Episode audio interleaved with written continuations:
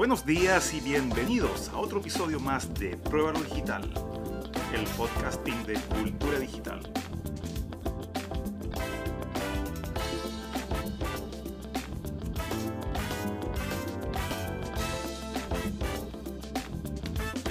Queremos eh, resaltar esta ocasión un proyecto que levantó el INACH, el Instituto Nacional Antártico Chileno, que trata de la Estación Antártica Virtual.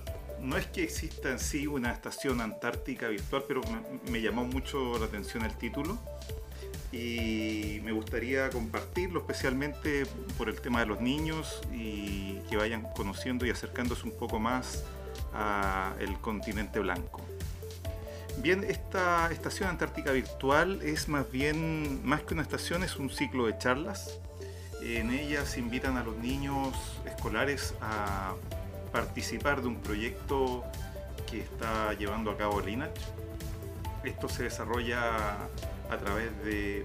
¿Por qué es virtual? Porque se está haciendo en transmisiones vía streaming y con videos en YouTube y ellos están de esta manera tratando de atenuar el impacto del coronavirus, ¿no es cierto?, de la situación que nos tiene a todos en lockdown para poder así llegar a, de forma remota, ¿no es cierto?, a, los hogares con, información y levantaron este proyecto que es un taller de investigación científica escolar antártica. Esto, como ya dije, lo desarrolla el Instituto Chileno Antártico y está a cargo del subdirector nacional del INACH, eh, INACH es la sigla, ¿no es cierto?, de nuestro instituto, el doctor Edgardo Vega. Eh, las actividades se encuentran enmarcadas en la difusión de la Feria Antártica Escolar. Esto, eh, no sé si les comenté, se desarrolla en año 2020 y año 2021. estamos con este problema todavía del coronavirus, ¿no es cierto? Entonces, se optó por hacer estos ciclos. La idea es de hacer una transmisión desde una estación antártica virtual, es decir, eh, a través de, estando en una estación de estas que usan los científicos, hacer una transmisión. No necesariamente las estaciones estarán siempre en la Antártica cuando hagan transmisiones porque es muy complicado realizarlo desde allá, pero sí eh, la idea es generar este ambiente y las transmisiones se pueden seguir haciendo desde Punta Arenas. Paulina Rojas Paredes es encargada de la Feria Antártica. Está implementando cada vez más herramientas digitales para poder sobrellevar la pandemia, ¿no es cierto? Y esto me parece súper provechoso porque de esta forma esto no queda remitido solamente a Punta Arenas. Para quien no es de Chile, Punta Arenas es la ciudad que tenemos más austral eh, bueno, ahora es Puerto Williams porque ha crecido un poco más, pero eh, la ciudad ciudad y, la que tiene como todas las oficinas antárticas y eso se encuentra en Punta Arenas. Eh, ella está a cargo de este proyecto y se ha hecho de forma cada vez más, ¿cómo podríamos decir? Como llaman ahora, telemática. Eh, no sé si actualmente puede participar niños de otros lugares del mundo, eh, pero sin duda se pueden conectar a ver los videos. El INACH, Instituto Antártico Chileno, tiene su canal en YouTube. Pueden meterse ahí y para cualquier información inach.cl es inach.cl es la página web del instituto. Así que ahí pueden sacar más información. Me pareció súper importante dar a conocer esto, además que son cosas que los pueden entretener a los niños, sobre todo en pandemia, y conectarse un rato ahí y aprender un poco de la Antártica. Y como decía, para los niños que son de Chile, eh, al postular a estos proyectos, al meterse a estos talleres, eh, esto tiene un premio y por lo menos en la versión 2020 eh, era, cuando se pueda, ¿no es cierto?, hacer un viaje a la Antártica junto con científicos y ver ahí cómo ellos trabajan. En los videos pueden ver eh, cómo son estos iglú por dentro donde están trabajando los científicos. Es algo bien precario. Se parte de una base estable a una base que es provisoria. Entonces, porque donde están las bases eh, estables, permanentes, eh, no son los mejores lugares para hacer los estudios, por lo tanto ellos deben desplazarse. Y ahí cuando se desplazan es que arman este otro tipo de bases que son como tipo iglú. Todo esto se hace con sumo cuidado aprovechando las ventanas de buen tiempo que presenta la Antártica. Que recordemos que en invierno no se puede hacer nada por la situación climática. Ahora puedo aprovechar en este mismo podcast de darle algunos datos o tips. Si alguno de los auditores tiene algún proyecto propio para realizar en Antártica, comentarles cómo, cuáles serían los pasos más o menos para desarrollar un proyecto ya que estuve involucrado en un proyecto en Antártica y bueno, tengo mucha información, eh, un proyecto documental y también de ahí comencé a, hice un script primero y de, ese script eh, después comencé a hacer un libro y de ese libro, eh, bueno, todavía estoy trabajando, muchas veces los libros se hacen, se escribe mucho más de lo, o sea, se borra mucho más de lo que se escribe. La verdad es así, porque uno maneja tanta información, la tiene que ordenar y después empiezan los gustos propios de uno que no le gusta cómo está escrito, empieza a modificar.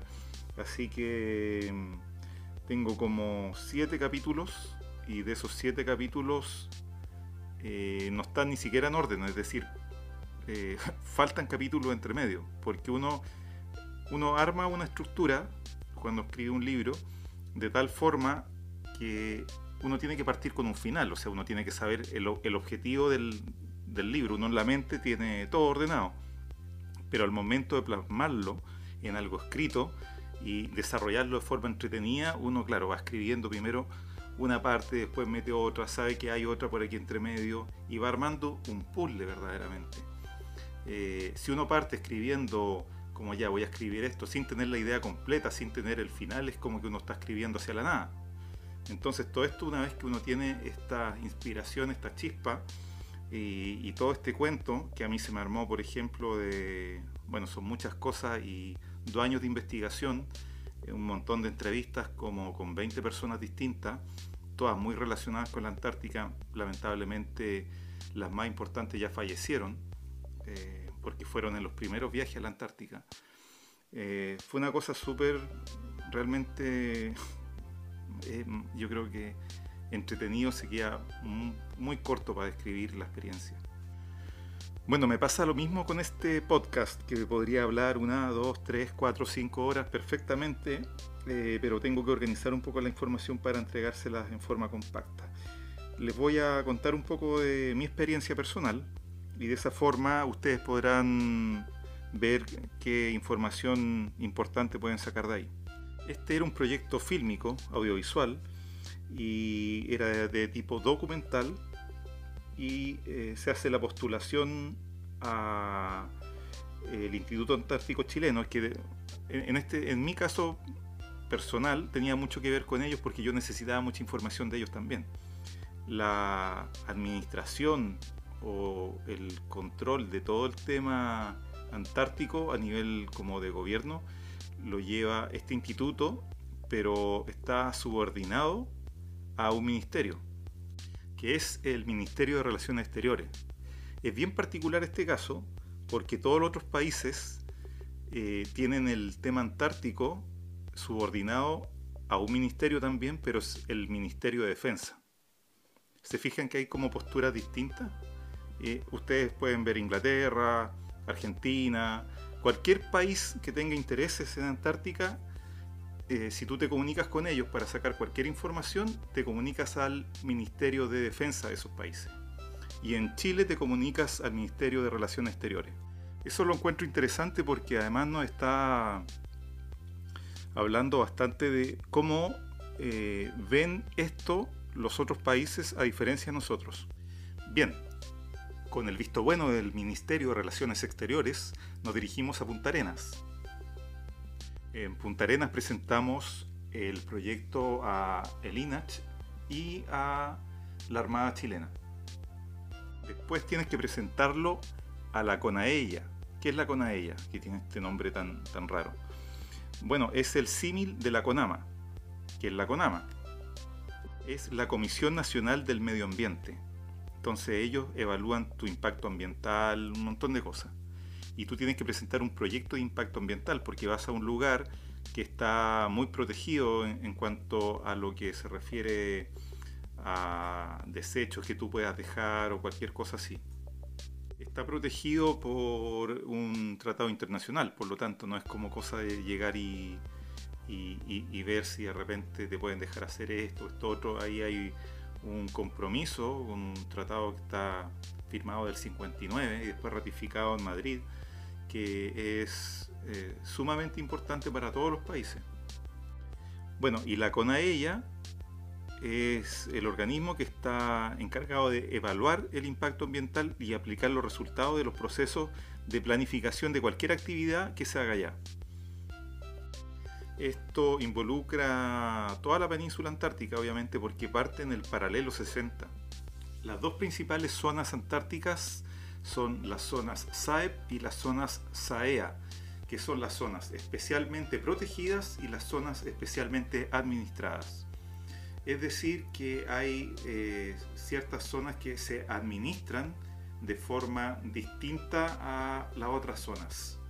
Entonces, en estas zonas, eh, tú no te puedes eh, meter sin un debido permiso y si no has presentado algo con anterioridad, como un proyecto con todo lo que tiene que, presentar.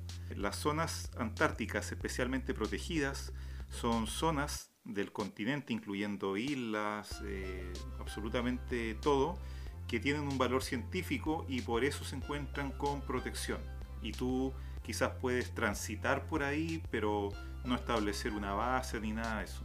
Y las zonas SAEAS, o sea que están especialmente administradas, son zonas eh, que están, como dice la palabra, administradas por algún gobierno por estudios científicos que están realizando ahí. Entonces el punto es que tu trabajo a desarrollar no puede involucrar ninguna de esas áreas, ya porque no tendría la autorización para ir allá, aunque estén en lo que está designado como territorio chileno.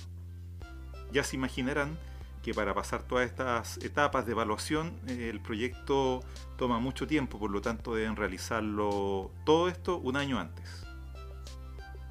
En la descripción del proyecto deben poner todo lo que van a llevar, obviamente de qué se trata el proyecto en sí. Y bueno, eh, es bastante tedioso hacer el desarrollo escrito, digamos, del proyecto, todo lo que involucra la parte protocolar y la parte burocrática. Uno tiene que inscribir el proyecto en cuanto a todo lo que se refiere a marca, ¿no es cierto? Porque ese proyecto lleva un nombre, por lo tanto tu proyecto tiene que estar inscrito propiamente tal eh, en dos partes. Uno, la parte intelectual. Entonces, en mi caso yo tengo, por ejemplo, como producto creativo un screenplay, lo que es el guion para televisión, para pantalla, ¿cierto? Y eso se inscribe como creación intelectual en la página propiedadintelectual.gov.cl. En ese tiempo yo tuve que ir presencialmente, llevar los escritos, se les pone un timbre a todo eh, y te dan un código. Y por otra parte, tienes que ir a INAPI a escribir la marca o el nombre de tu proyecto. La página para eso se llama inapi.cl. Y también hay personas que hacen esos trabajos por ti. O sea, eh, si tú me encargas también inscribir una marca, yo como agencia de publicidad lo sé hacer. Pero es parte de los trabajos que uno hace dentro de estos proyectos. Me habría gustado compartirles alguna página web donde se pudiesen ver los videos de Antártica así como en forma, como podríamos decir, como en streaming, pero es tan difícil transmitir desde allá que eso no lo podía encontrar en ninguna parte. La Sony en algún momento lo hizo, pero son momentos específicos en que llevan equipo especial eh, y generalmente están arriba del barco cuando se enganchan de los satélites y ahí pueden hacer una transmisión buena y clara. Eh, en pro.sony eh, pueden encontrar algunos videos de Antártica que ellos lo hicieron con fines publicitarios, ¿cierto? Entonces ahí están los videos que eh, ellos grabaron para hacer transmisión. Bueno amigos y amigas, estamos llegando al final del, tiempo de programa, así que debemos terminar.